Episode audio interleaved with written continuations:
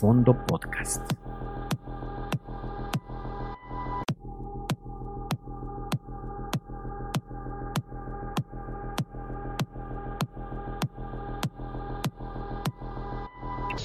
Fondo Podcast.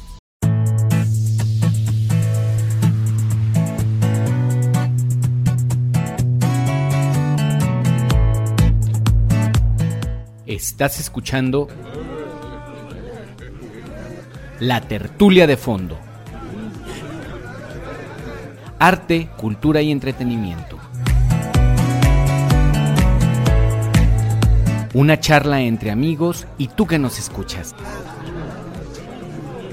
De diversos temas, literatura, cine, danza, teatro, programas de televisión, actividades varias que hacen la vida más disfrutable. Una producción de Creativa Radio por fondoradio.epici.com.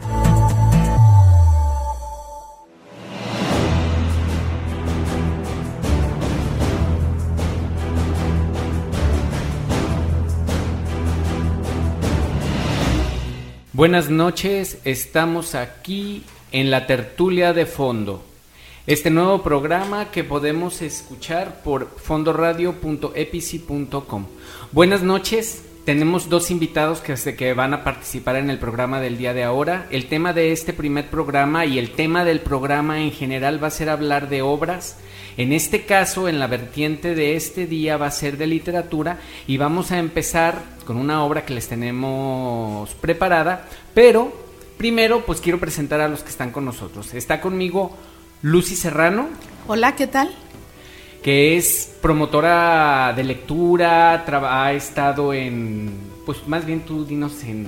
Sí, básicamente empecé de, de, promotora de lectura eh, en escuelas, en grupos, en donde quiera que hubiera un grupo atento a los libros, que les guste la lectura.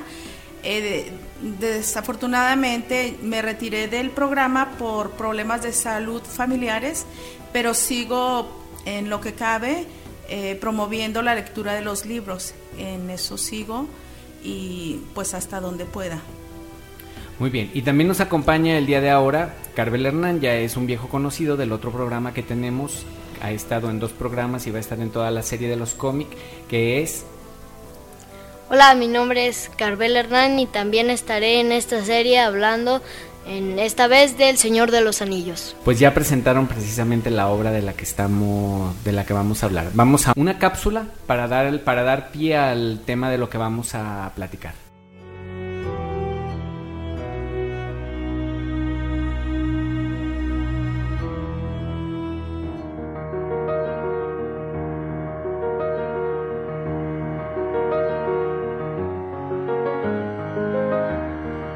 Tres anillos para los reyes elfos bajo el cielo, siete para los señores enanos en casas de piedra, nueve para los hombres mortales condenados a morir, uno para el Señor oscuro sobre el trono oscuro, en la tierra de Mordor donde se extienden las sombras, un anillo para gobernarlos a todos, un anillo para encontrarlos, un anillo para traerlos a todos y atarlos en las tinieblas, en la tierra de Mordor, donde se extienden las sombras.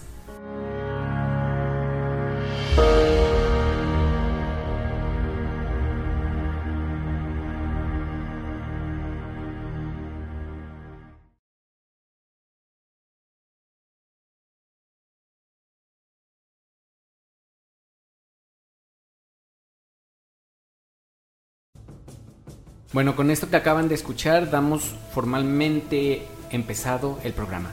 ¿Por qué esta cita que es con la que abre la obra de la que vamos a hablar ahora, que es El Señor de los Anillos, Lucy?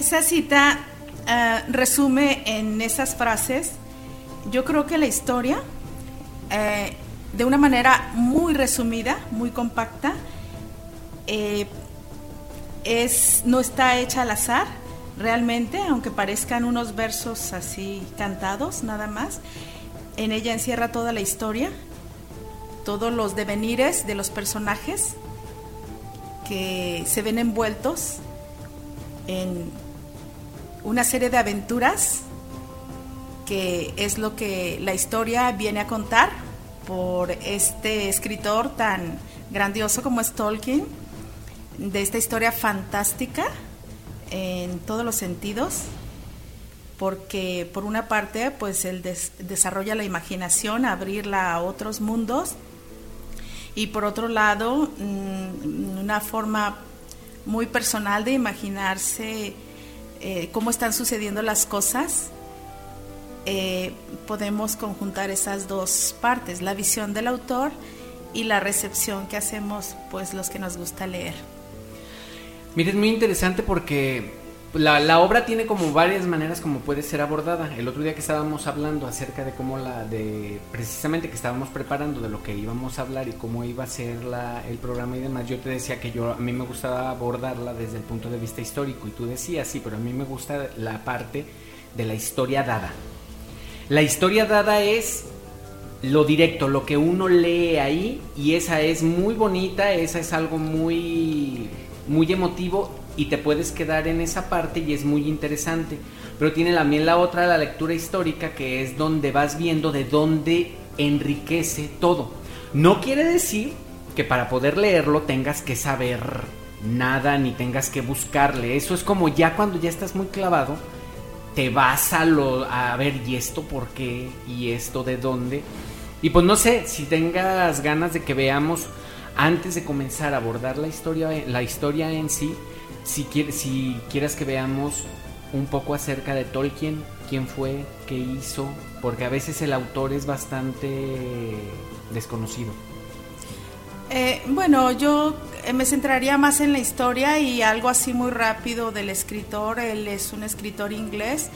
Él tiene obras, aparte de, de El Señor de los Anillos, y que de alguna manera tienen que ver también con él, eh, porque son tal vez un, un antes, un después.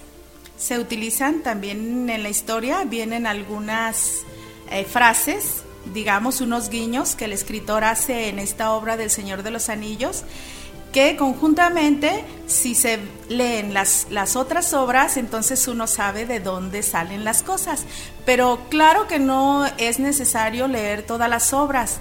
Em, em, él escribió el Silmarillion, perdón si no pronuncio bien algunas cosas, realmente se me lengua la traba, este, y el Hobbit, entre otras. Entonces yo creo que de eso nos pasaríamos a la historia, porque pues analizar al escritor, yo no soy crítico de nada, nada más vengo a comentar la parte que a mí me significa de esta historia y pues eso es lo que me gustaría a mí comentar. Efectivamente, estuvimos platicando anteriormente, Marcelo y yo, de esta historia, y él me decía que lo veía eh, pues con otra lectura, ¿no? Y yo creo que eso es lo enriquecedor de los libros, que las lecturas se pueden dar en, en diferentes niveles. Entonces, eh, una persona lo puede tomar desde la parte literal como lo hago yo o la parte tal vez em, interrelacionando hechos, historia, eh, tantas cosas, ¿no? Darle significancia a la lectura de acuerdo a lo que cada quien requiera. Eh, yo realmente, como mi imaginación es como muy dispersa, yo me centro en la historia literal. Además, creo que el autor hace una propuesta y él dice, mm, no vean trasfondos, no vean cosas más allá. Esta es una, esta es una historia que les doy así para disfrutarla. ¿Tú cómo ves, Carlos?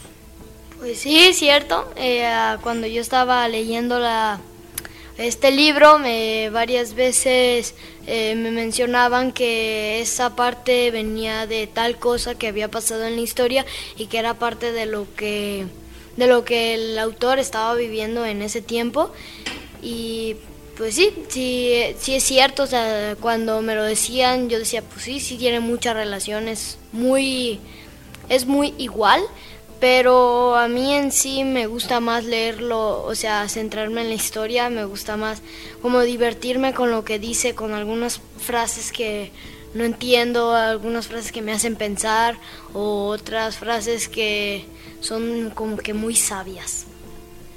Pues muy bien, el asunto, del, el asunto de Tolkien y de cualquier libro es precisamente cada quien lo puede abordar desde el punto de vista. Sí tienes mucha razón cuando dices que hay que abordarlo desde la parte de la historia, de la historia dada, o sea, del cuento que te está platicando en la novela.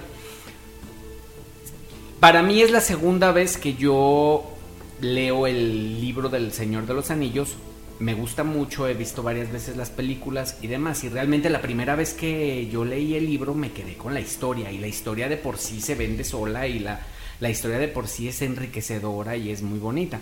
Pero es muy curioso cómo después cuando le das una segunda lectura te van cayendo muchas cosas en cuenta y es en lo que estoy. Por eso era lo que yo te decía, a mí me gusta mucho la perspectiva histórica porque realmente fue lo que a mí me enriqueció esta segunda lectura que yo le di hay que tomar en cuenta que yo la primera la leí cuando salieron las películas allá por el 2001. O sea, yo iba, leí el primer libro y salió la primera película. Y en el, en el segundo año, antes de que saliera la segunda película, anduvimos cazando los libros. Y justo cuando se iba a estrenar la segunda película, terminé el segundo libro. Y el tercer libro lo seguía luego, luego, porque ya los conseguí juntos, porque estaban agotados. Se vendieron en su momento, no lo sabía. Pero estaba enroladísimo en la historia. Realmente en esta vez que lo estábamos, que lo estábamos leyendo, la, la visión era completamente distinta, la historia ya la conocía, entonces te vas enfocando más en quiénes son los elfos, quiénes son estos, quiénes son lo otro, por qué está así, por qué las guerras de este modo. Y la parte donde se comparten las... donde ves las cosas que están pasando, es que es muy impresionante la manera como realmente la vida real le dio vida a la situación de la fantasía de los libros que están aquí, que nada le quita el mundo que creo. Hay que decir antes de irnos a la primera pausa, nada más que Tolkien es un escritor que se considera a sí mismo y él así se llama, así se mencionaba a sí mismo como un subcreador.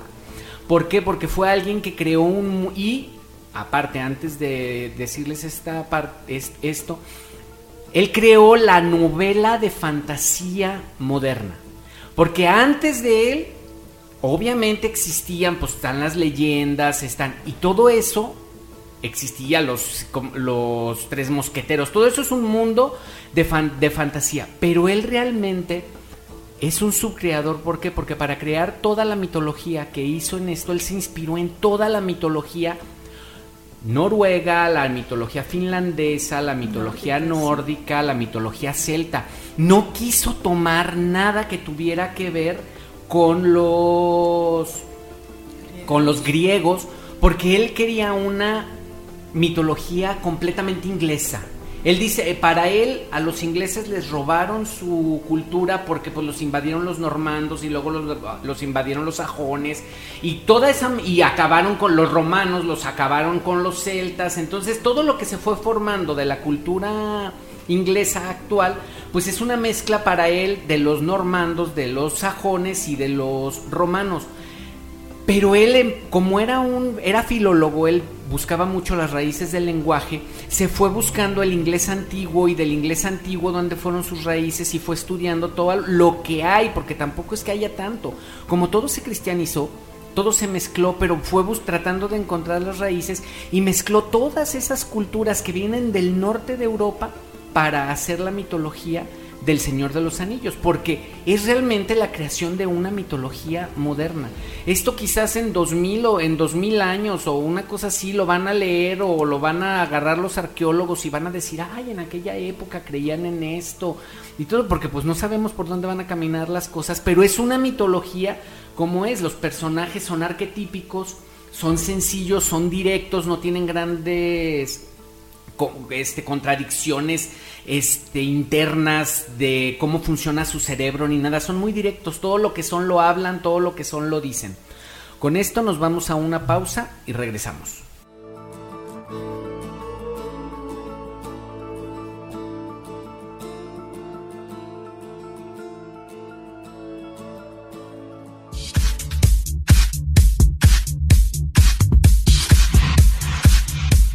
Escucha, vive, siente.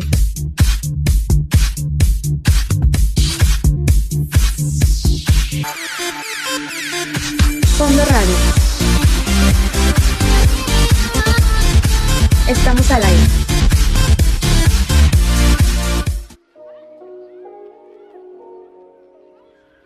¿Te bulean en el colegio o en el trabajo? Pues, a, nosotros, también. Chale. Yo soy Samurai Fa. Y yo soy Capa. Y estás escuchándonos en Eh, güey, todos somos otakus en Fondo Radio. Por Creativa Productions. Y nos puedes escuchar en fondoradioepsi.com. Eh, güey, ahí deja. Ay, ya, perdón. Recuerda visitarnos en nuestras fanpage como en Fondo Radio. También nos puedes visitar en Eh, güey, todos somos otakus en Facebook.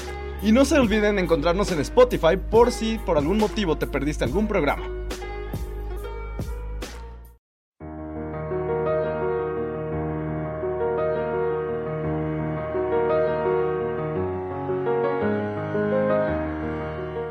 No conozco a la mitad de ustedes, ni la mitad de lo que querría, y lo que yo querría es menos de la mitad de lo que la mitad de ustedes se merece.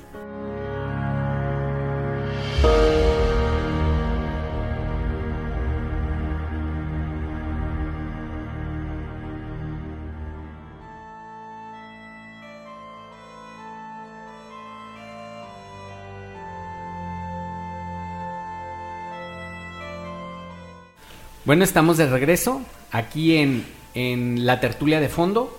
Estamos viendo El Señor de los Anillos y pues como vieron acabamos de iniciar. Esto que acabamos de escuchar está al principio, al principio del libro prácticamente, cuando Gandalf ya llegó y Bilbo está preparando su fiesta, ya hizo su, está en su fiesta y antes de irse menciona esto. ¿Qué puedes comentarnos acerca de esto, Lucy?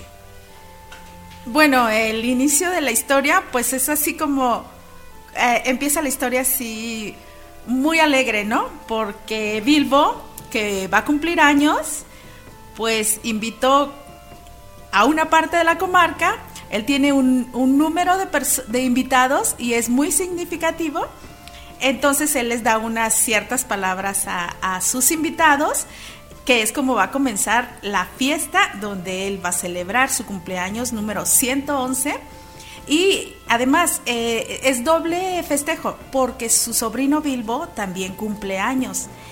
Eh, entonces, él quiere hacer una fiesta así como tremenda, una fiesta en la que todo mundo hable. Tiene grandes invitados, a los hobbits les encantan las fiestas, les gusta comer, les gusta el vino, les gusta la charla. Bueno, se la viven para disfrutar la vida. Entonces, hay, hay un discursito que, que dice Bilbo y bueno, que a mí me encanta. Es el que acabamos de escuchar ahorita que entró el...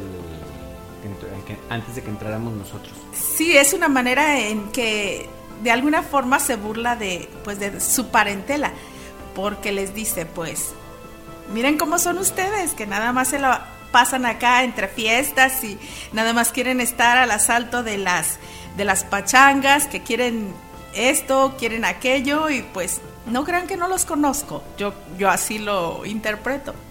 Carlos. Pues sí es cierto, a mí cuando leí esa frase, primero como que no le di importancia, pero luego como que dije, ¿qué está diciendo, no? Y es cierto, para celebrar su cumpleaños 111. 111. Eh, eh, aparte de hacer su fiesta en la que invita a toda la comarca, eh, reúne a 111 invitados que son de su parentela y casi casi les dice que solamente los eligió a algunos de ellos para rellenar ese gran número de personas, por lo que dice esa frase tan, tan enredosa.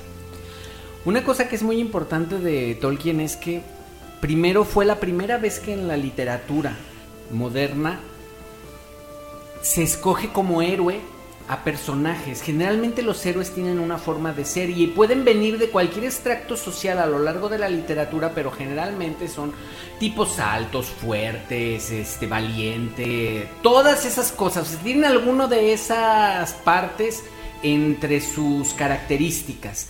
Ninguno es cobarde, o sea, todos son fuertes. Pueden ser chaparritos o lo que sea, pero todos tienen algo que desde siempre, siempre fueron especiales.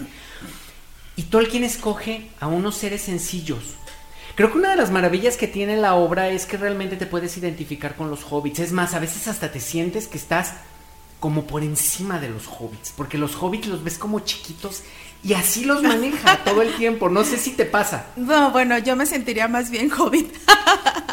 Pero es que cuando lo estás leyendo, o sea, los hobbits no es, no, no te los puedes imaginar bonitos para empezar.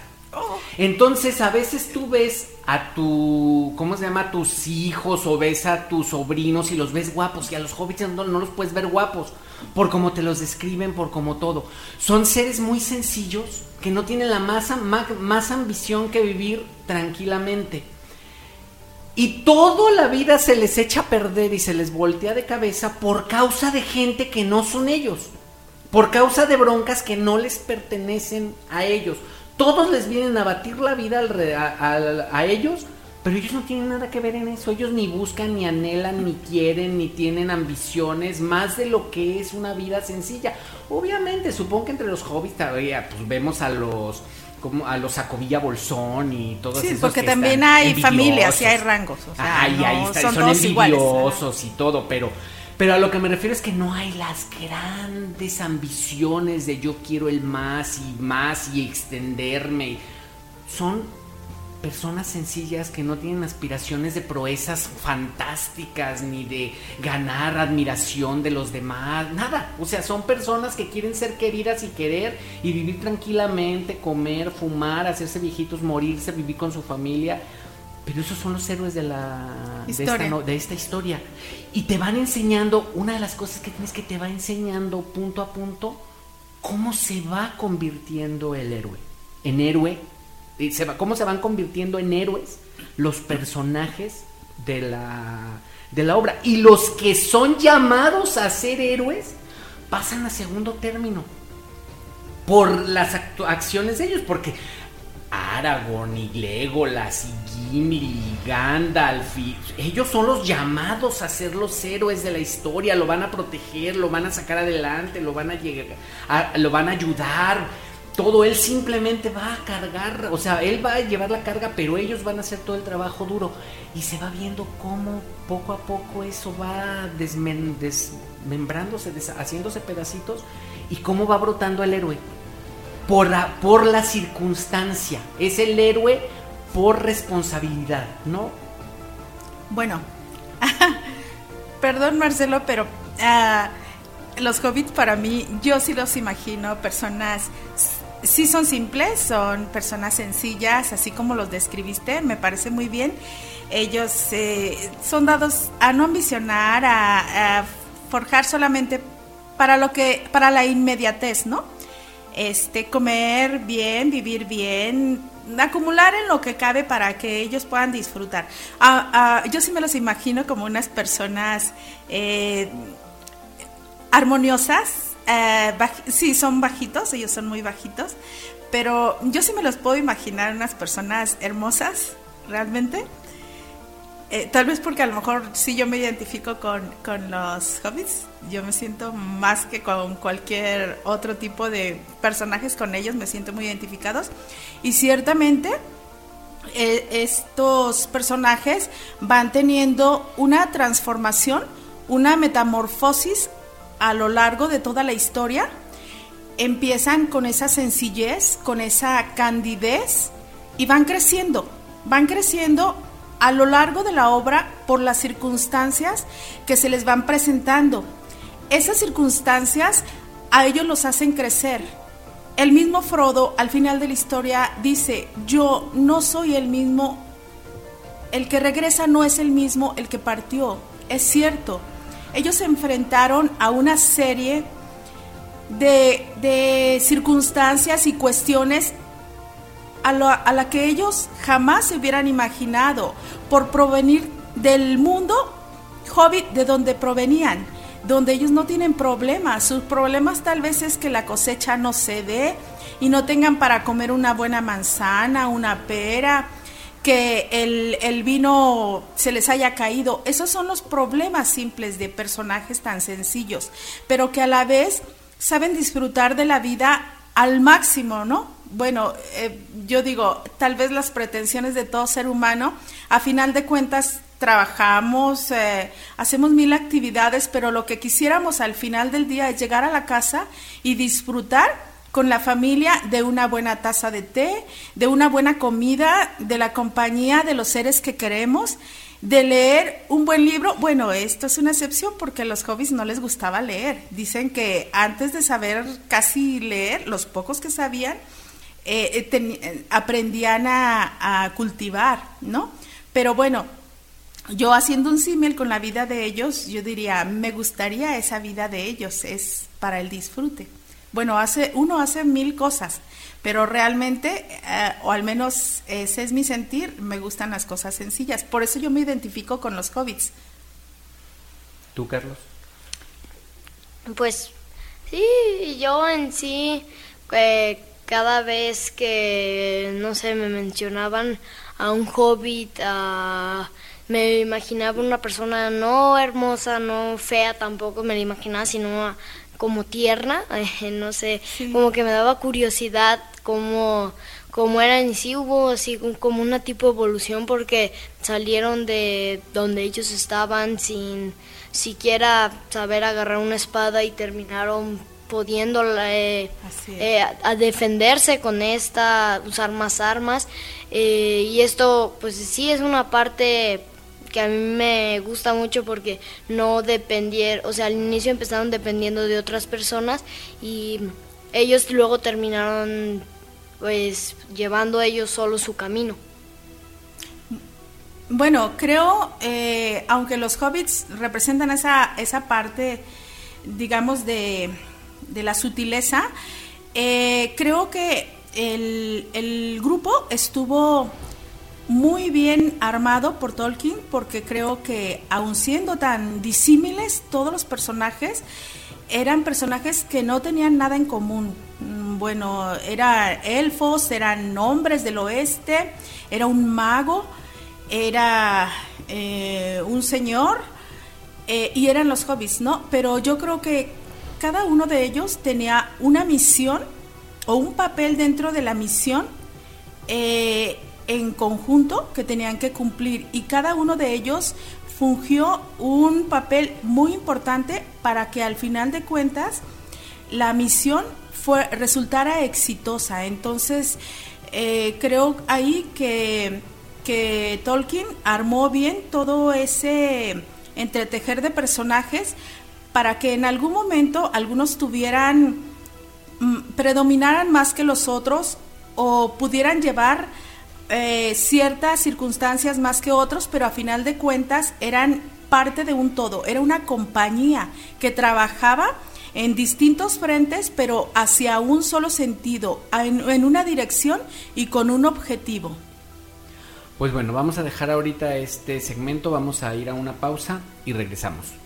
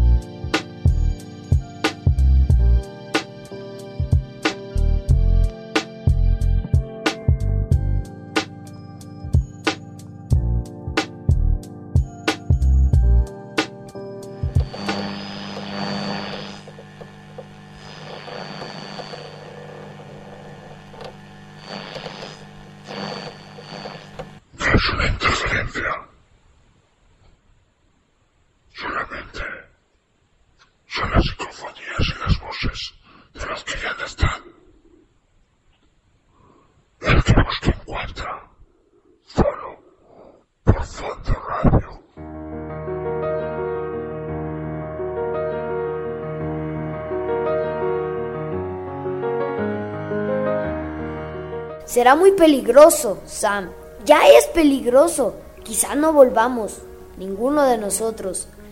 Si usted no vuelve, señor, es verdad que yo tampoco volveré, replicó Sam. No lo abandones, me dijeron. Abandonarlo ni siquiera lo pienso. Iré con él, aunque suba a la luna. Y si alguno de esos jinetes negros trata de detenerlo, tendrá que vérselas con Sam Ganji.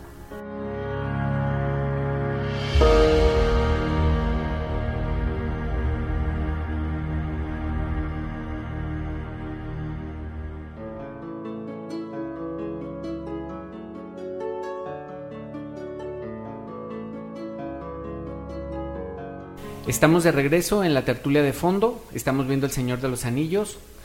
Bueno, yo aquí nada más es decir que realmente el asunto de la novela y del porqué, el, de, del porqué de los hobbits tiene que ver mucho con el hecho de que por primera vez en la a, Tolkien le tocó la Primera Guerra Mundial. Y la Primera Guerra Mundial fue la guerra más irrazonable que, que ha existido en la humanidad porque realmente fue una guerra que no tenía ningún fundamento, o sea, las guerras de por sí no tienen fundamento. Pero hasta esta, hasta la Primera Guerra Mundial jamás había habido una guerra que fuera por nada. Y la Primera Guerra Mundial realmente fue una guerra por nada, porque no ganaron nada, no buscaban nada, no estaban, era nada más pelearse por pelearse.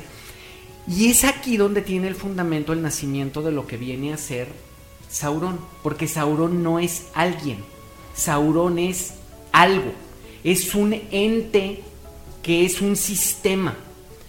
Y todo, o sea, si se fijan, toda. Lo, Sauron nunca tiene forma. Sauron es un. un. este. maya.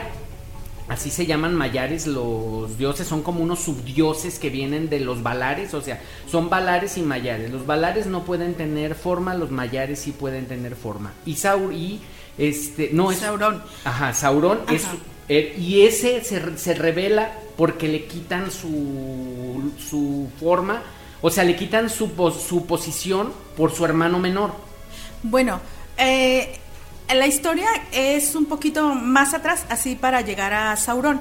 Digamos que es Ilúvatar, es el dios que crea todas es, a estos subdioses, por decirlo así. Entonces, eh, vienen los mayas y vienen los valares. Eh, hay una cosa que Ilúvatar, eh, él desea la llegada de sus hijos. Sus hijos somos los hombres. Entonces, él quiere, bueno, perdón, es que como soy hobbit. Entonces, este, él quiere, pre quiere preparar la tierra o arda para que lleguen los hijos. Entonces, eh, estas entidades que él tiene como semidioses, que son los mayas, les dice, bueno, eh, en Narda vamos a preparar el camino para que lleguen mis hijos y entonces quien quiera ir para allá puede hacerlo. Solo los que vayan ya no van a ser como quien dice, ya eh, se van a se van a llamar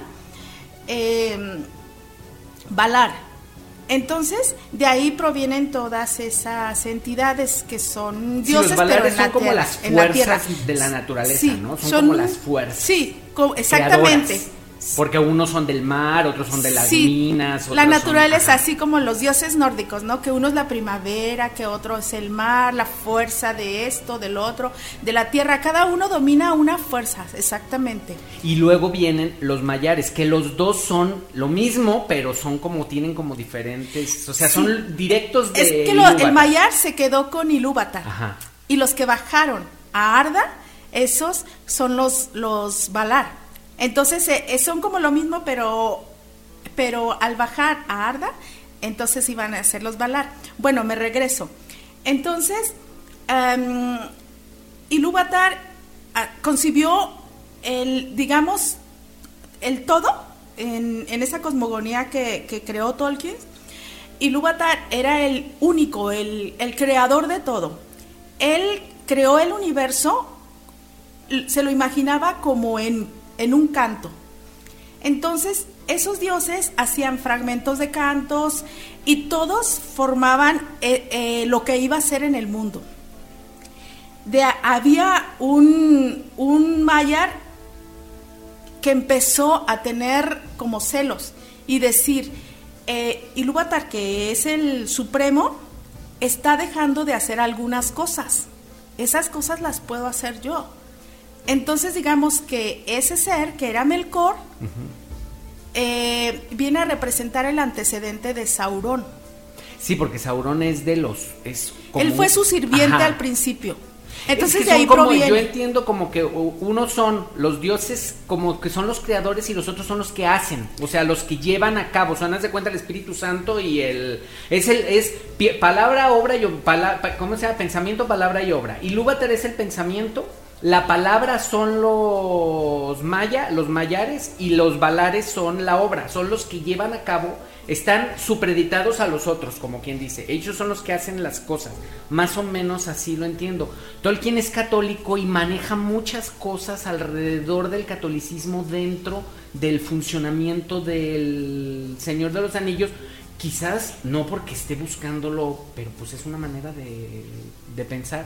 Entonces son como, eso es lo que yo entiendo. Entonces, Sauron pertenece a los que hacen después de que Melkor, o sea, después de que Melkor es derrotado y quitado y demás, él se queda y él se viene a la Tierra Media, ¿no? Es De alguna manera sí, yo lo que veo es, si hiciéramos un símil, pues sería como, yo lo veo como un Lucifer, por decirlo. Ajá. Eh, fue Luzbel, pero entonces le entró aquello de que yo también puedo y entonces empezó a meter como la discordia entre todos los demás y él se fue apartando. Entonces sucedió así, Melkor quedó aparte, él ya no quedó con todos los demás. Todos los, los demás vinieron a preparar el mundo de Arda para los hijos de Ilúvatar que iban a llegar, todavía no llegaban. Y empezó a corromper todas las creaciones de los otros. Sí. Finalmente. O sea, es. Sí es como un como, como Lucifer, porque finalmente es un ángel. Y los ángeles que son, son la acción de Dios. O sea, son los que llevan a cabo las órdenes, los mensajeros, los que dicen lo que van a hacer y demás. Entonces está como en esa. Sí, Digo, es como buscar decir, una, si es una manera un como símil. de buscar un símil. No Sí. es que sea así, no es. Acuérdense que es literatura y es interpretación. Sí, así es. Tú tienes algo. Extra, tenemos una invitada que se llama Verónica. Hola, ¿qué tal? Claro, vine corriendo porque hay, hay algo que tengo que decir que me encanta, sin duda, coincido con Lucy. A, a mí me atrapan los hobbits, sin duda. Creo que eh, atrapan mi corazón, hay muchos destellos y muchas eh, manifestaciones de bondad que solo los, lo vemos en, el, en los hobbits. Eh, me llama muchísimo la atención cuando se arma la comunidad del anillo y encontramos que hay una discusión por quién podría ser la mejor persona para portar el anillo. Pero es impresionante ante la discusión de los grandes vista desde abajo y que sin duda eh, cree que puede aportar desde, desde la sencillez. A mí eso me conmueve muchísimo cuando Frodo dice, yo llevo el anillo. Me lleva a tener la certeza de que las grandes cosas empiezan por pequeñas acciones. Probablemente es como descubrir la grandeza que se hace, pero con el día a día. Descubrir que hay cosas que quizá los más pequeños, en este caso podemos entender que también los niños, desde la sencillez de la percepción del mundo, nos traen muchísima esperanza. Esa es una de las cosas que a mí más me encantan. O sea, le dan a, a, esta, a esta travesía, a esta misión, toda la ternura que es posible, toda la, toda la, la capacidad de amar, pero desde lo sencillo, desde lo pequeño, desde los pequeños pasitos. Y creo que eh, es algo de lo, de lo mucho que tenemos que se disfruta muchísimo a lo largo de toda la historia. De las, de las escenas más conmovedoras que yo he tenido en el libro es la manifestación del amor, la manifestación de la fraternidad, la manifestación de lo que significa cumplir una promesa y es con los hobbits. Entonces, voy contigo, Lucy, me encanta. Sí, yo también estoy totalmente de acuerdo, Vero, me sumo.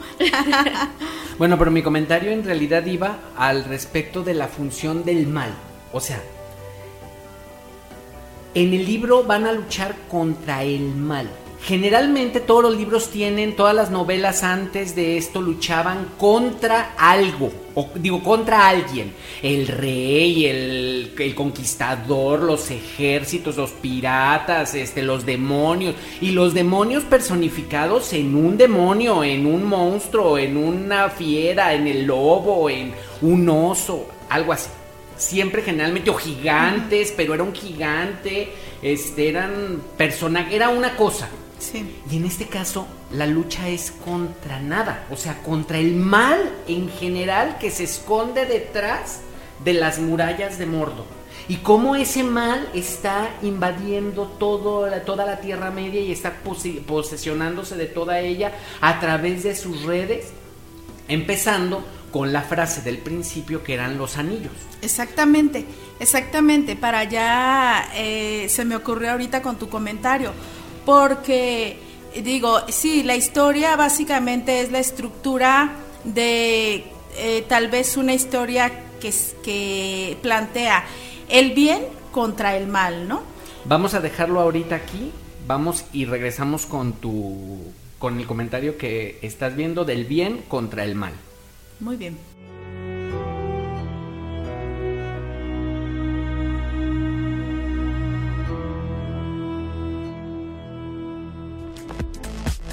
Escucha, vive, siente.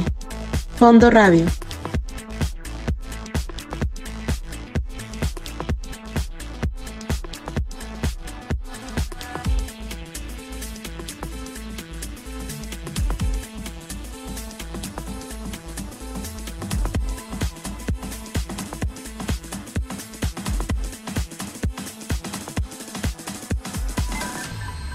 Estamos al aire.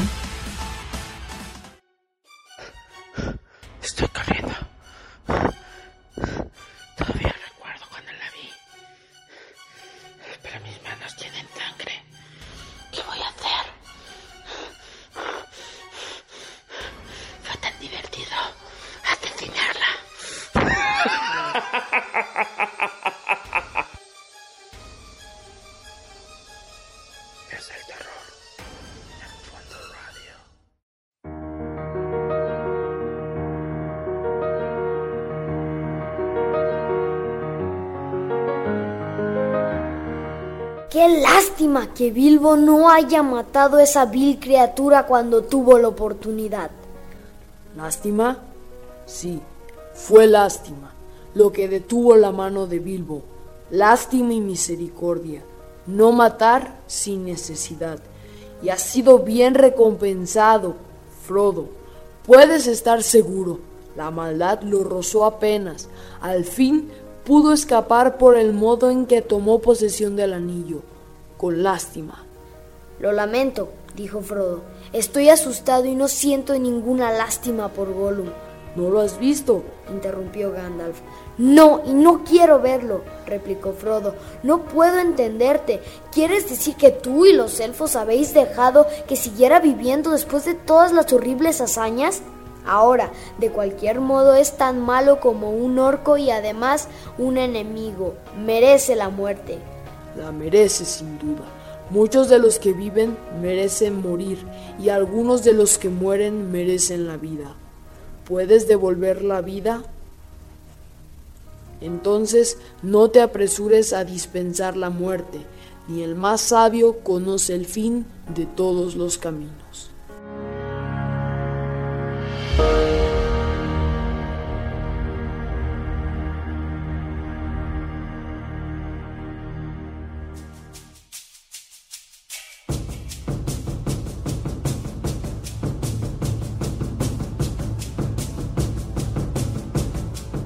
Bueno, estamos de regreso aquí en la tertulia de fondo.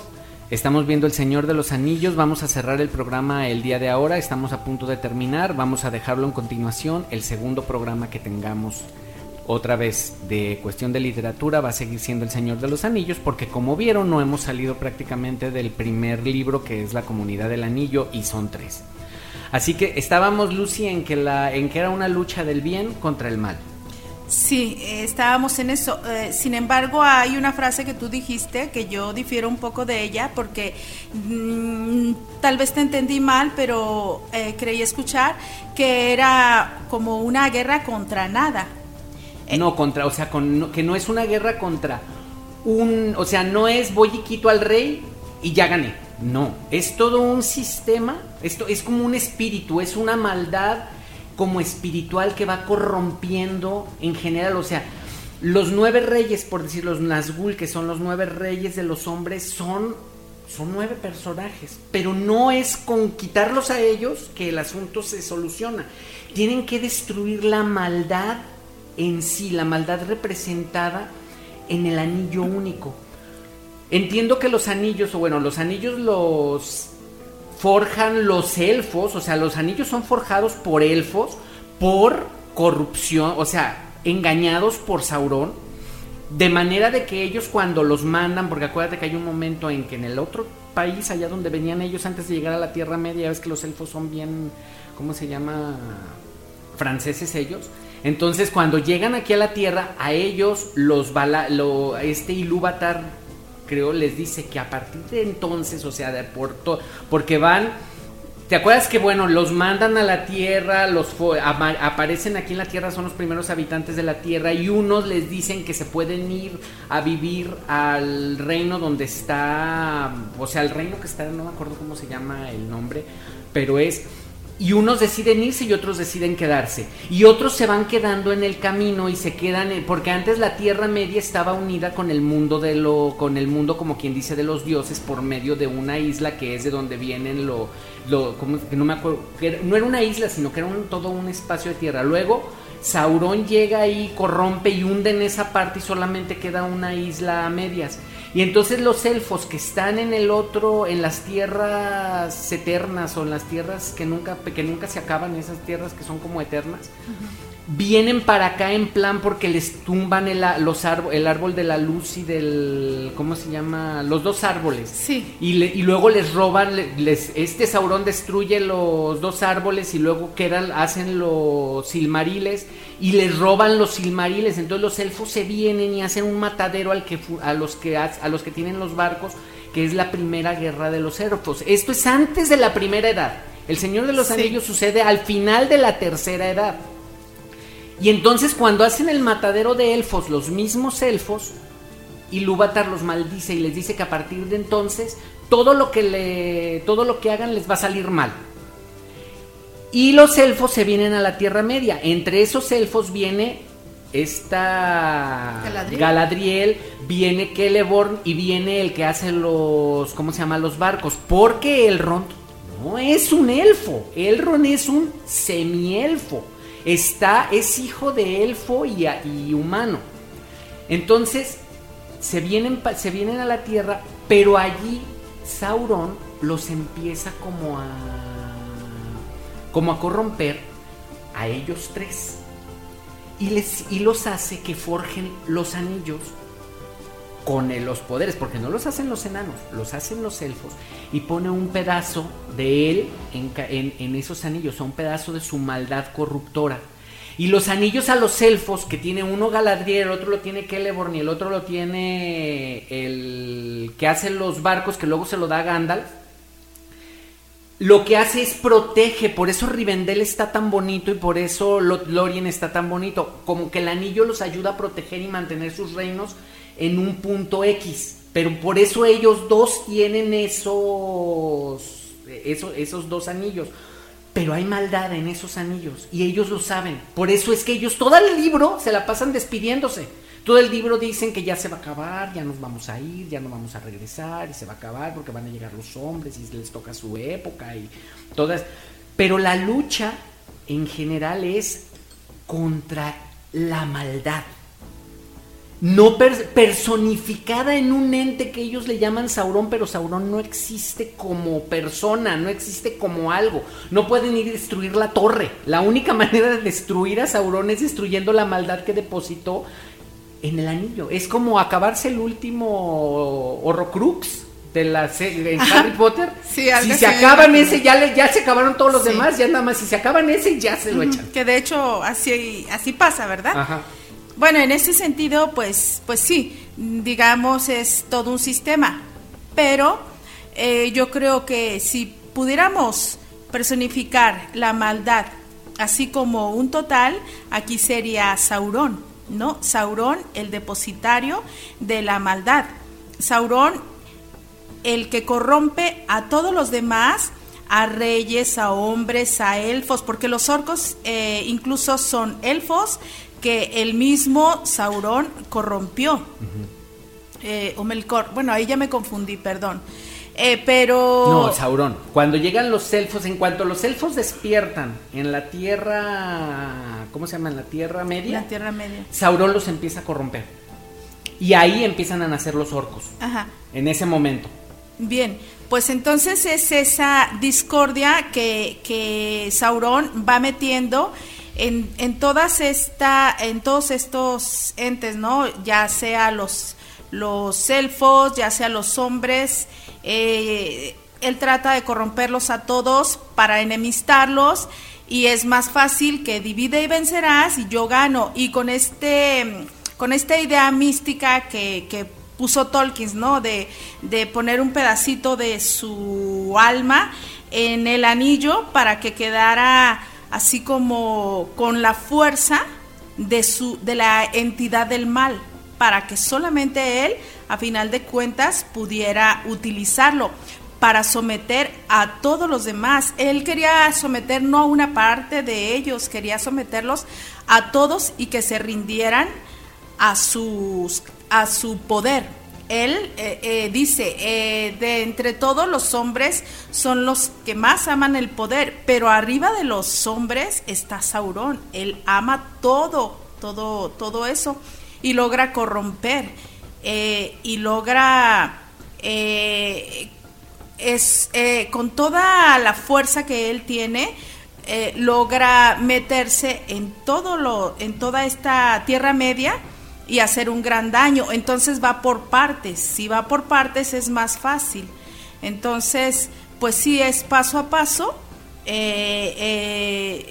guerra tras guerra irlas ganando para poder adueñarse de todo y el quedarse a final de cuentas con el poder. Carlos.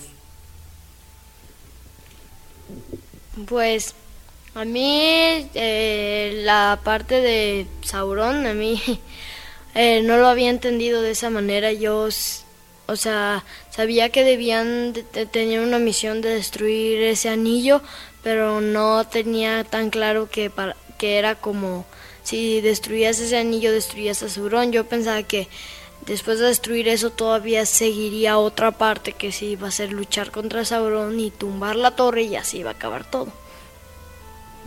Vero. Sin duda, entonces me encanta descubrir cómo el, el enemigo, que en un momento dado es eh, la, la acumulación del mal, se ve sorprendido por la acumulación del bien o de la inocencia o de la bondad. Y por eso tiene tanto sentido que sea un hobbit, insisto.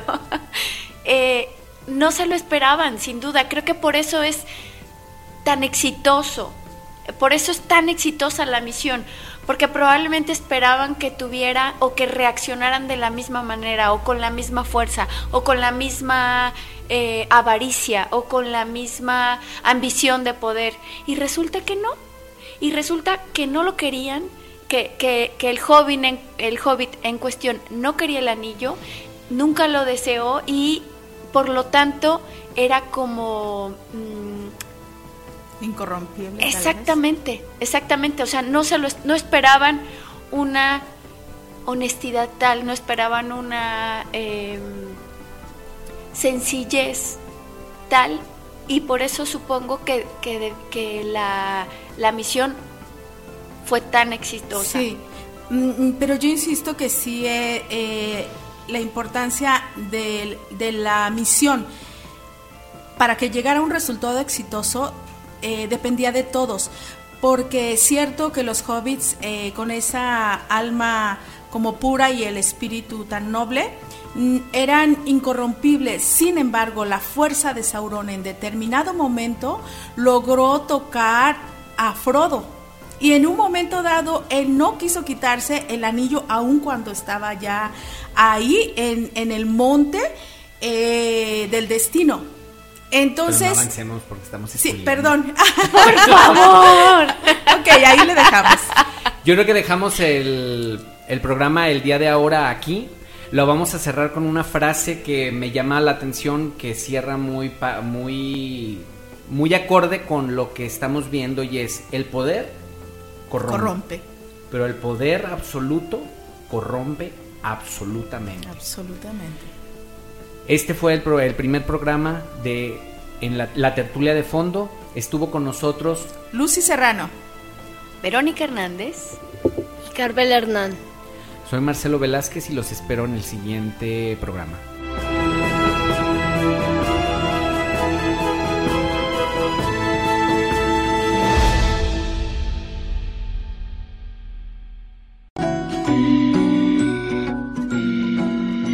Radio presentó